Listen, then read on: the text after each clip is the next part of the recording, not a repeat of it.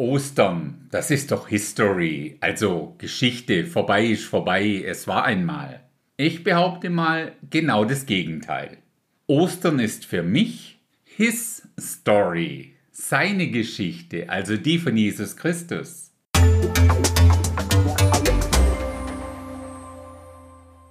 Immer weniger Menschen können mit der ursprünglichen Bedeutung vom Osterfest wirklich noch was anfangen.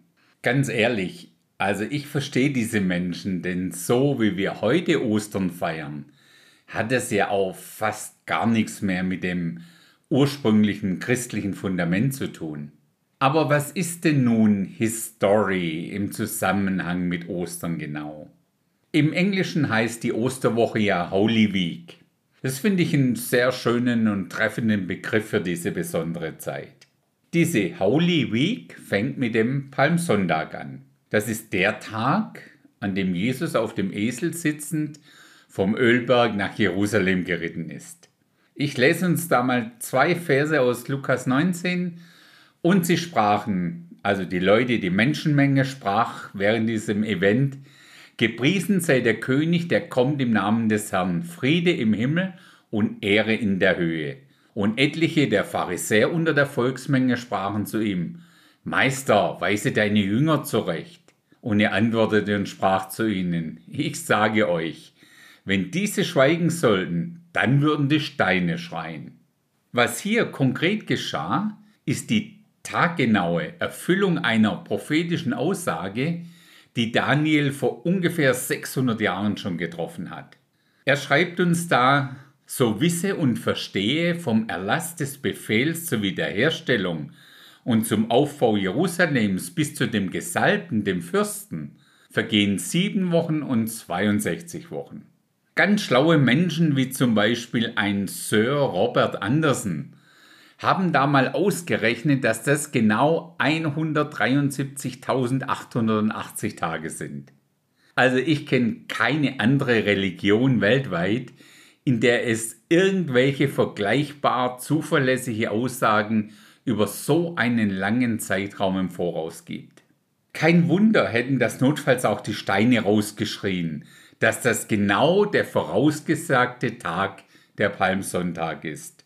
Aus unserem Karfreitag wird im Englischen der Good Friday, der gute Freitag. Das erste, nennen wir es mal der Einfachheit halber Osterfest, hat damals in Ägypten schon stattgefunden. Das Volk Israel war dort in der Zeit des Pharaos in Gefangenschaft. Bei der letzten der zehn Plagen, bevor dann der Auszug aus Ägypten stattfinden konnte, mussten die Juden ja ein Lamm schlachten und das Blut von diesem Lamm an die Türpfosten ihres Hauses streichen.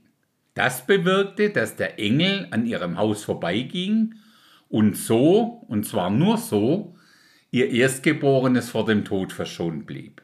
Diese Vorabschattung erfüllend wurde Jesus, der Sohn Gottes, Mensch.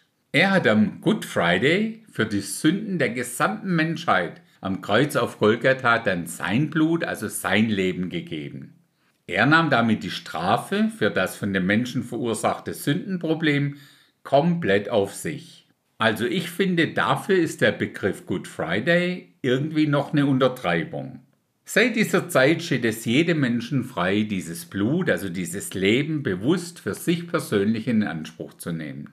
Das ist der praktische Weg, Jesus als Rechtsanwalt für sein Sündenproblem zu haben, um ihm damit nicht eines Tages als Richter begegnen zu müssen. Jesus ist aber, Gott sei Dank, nicht nur am Kreuz gestorben, er ist auch nach drei Tagen wieder auferstanden.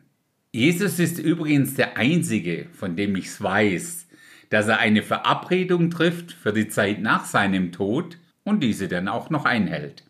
Das ist für mich kurz und einfach Ostern erklärt. Mit diesem österlichen Hintergrund möchte ich mir gern mit dir ein Thema anschauen, das immer populärer wird. Longevity, Langlebigkeit mit dem eigentlichen Ziel der Unsterblichkeit des Menschen. Für viele Menschen ist der Tod einfach das Ende allen Lebens. Für uns ist der Tod der Anfang vom ewigen Leben. So oder so. Leute wie Mark Zuckerberg und seine Frau zum Beispiel haben allein bereits mehr als 2 Milliarden Dollar ausgegeben, um ihr biologisches Altern möglichst weit rauszuschieben, um wenn irgendwie möglich in der Zwischenzeit unsterblich zu werden. Auch ein Larry Page, der Mitgründer von Google, hat extra für dieses Thema eine Firma gegründet. Genauso auch Peter Thiel, der Mitgründer von PayPal, der hat zusammen mit dem Amazon-Chef Jeff Bezos ein Startup zu diesem Thema gegründet. Wenn es dich interessiert, such bei Google einfach mal ewig leben. Da das mit dieser Unsterblichkeit noch ein paar Jahre dauern kann, haben sich schlaue Menschen eine Übergangslösung dafür ausgedacht. Diese nennt sich Kryokonservierung oder einfach Kryonik. Man schätzt, dass sich bis heute so ungefähr 500 Leute sofort nach ihrem Tod bei minus 196 Grad einfrieren lassen haben.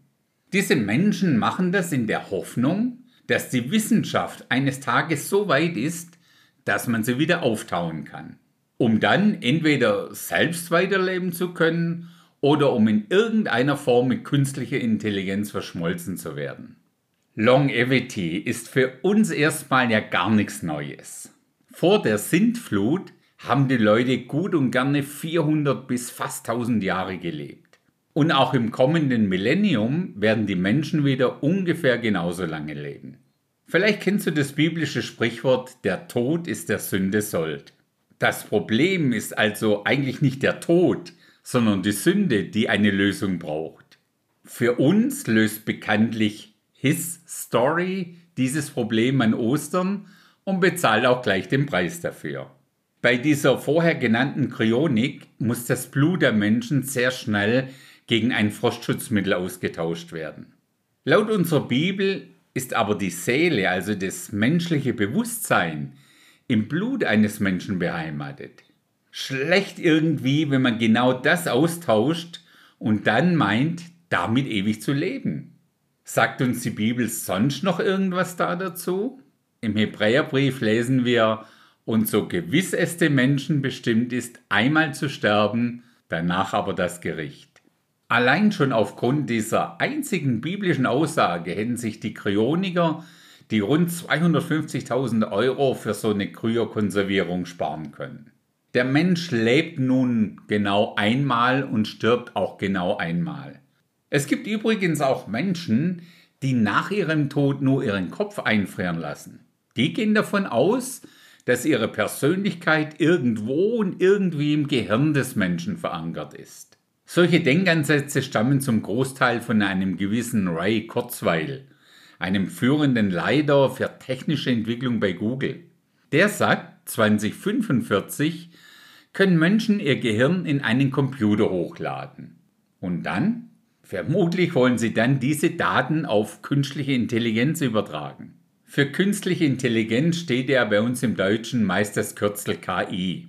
Irgendwie werde ich das Gefühl nicht los, dass sie aus unserem Karfreitag den KI-Freitag machen wollen. Das ist dann der Tag, ab dem Sie unsterblich sind und der Tag, ab dem der Tod überwunden ist, Ihrer Meinung nach. Dazu müssen wir uns einen weiteren Begriff in diesem Zusammenhang kurz anschauen, nämlich Singularität. So nennt man den Zeitpunkt, an dem die künstliche Intelligenz die menschliche übertrifft. Die Wissenschaftler rechnen damit, dass dieser Zeitpunkt ebenfalls spätestens 2045 erreicht sein wird. Übrigens war es auch genau dieser Herr Kurzweil, der auf die Frage Glauben Sie, dass Gott existiert? geantwortet hat, ich würde sagen, noch nicht. Erinnerst du dich an den Sündenfall ganz am Anfang der Bibel, und was die Schlange da zu Eva sagte? Ihr werdet keinesfalls sterben, sondern sein wie Gott. Für mich ist es schon fast unglaublich, wie man die Menschheit mit dieser uralten Lüge auch heute noch so hinters Licht führen kann. Alle Menschen haben ewiges Leben. Die Frage ist doch nur, in welcher Location werden wir sie verbringen? Ostern ist für uns der Schlüssel zur richtigen Location. Dank His Story.